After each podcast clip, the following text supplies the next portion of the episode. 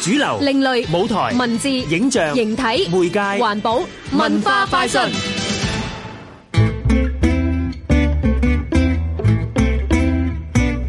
黑夜俾到你咩感覺？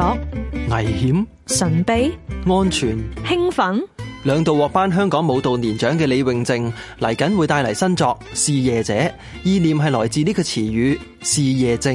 佢係講一啲人喺黑暗入邊係特別覺得安心啊！咁點解我覺得好得意？係因為原來發覺其實好多舞者都係咁嘅。譬如我自己啦，我係好享受咧，就快出場前嗰一刻喺個幕邊嗰個黑暗咧，係令到我係覺得好開心、好興奮。但係佢唔係一個病嚟嘅，只不過好似一個嗜好咁，即係等於有啲人中意陽光，有啲人中意黑暗。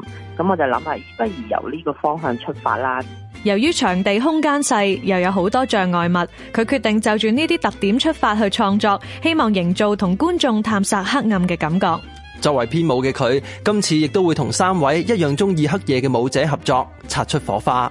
因為三個舞者都係好唔同類型嘅，譬如即係有一個舞者，你同佢講個空間係點樣樣，跟住俾啲限制佢咧，佢就會做到我想要嗰種壓迫感同埋嗰種張力咯。譬如有啲舞者，我就可能要俾晒所有動作佢，先至可以呈現到一個狀態，冇好壞之分咯，純粹係一個探索啊過程，你會發覺好多好有趣嘅嘢。